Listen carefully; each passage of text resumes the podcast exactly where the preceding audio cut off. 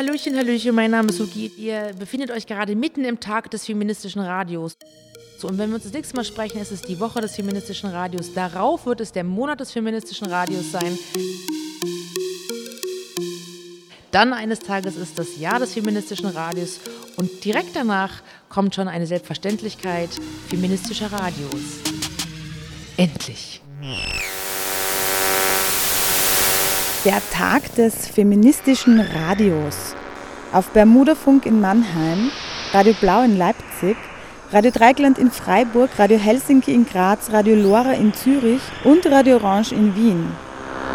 Schalt dein freies Radio ein am 21. Oktober zum Tag des feministischen Radios.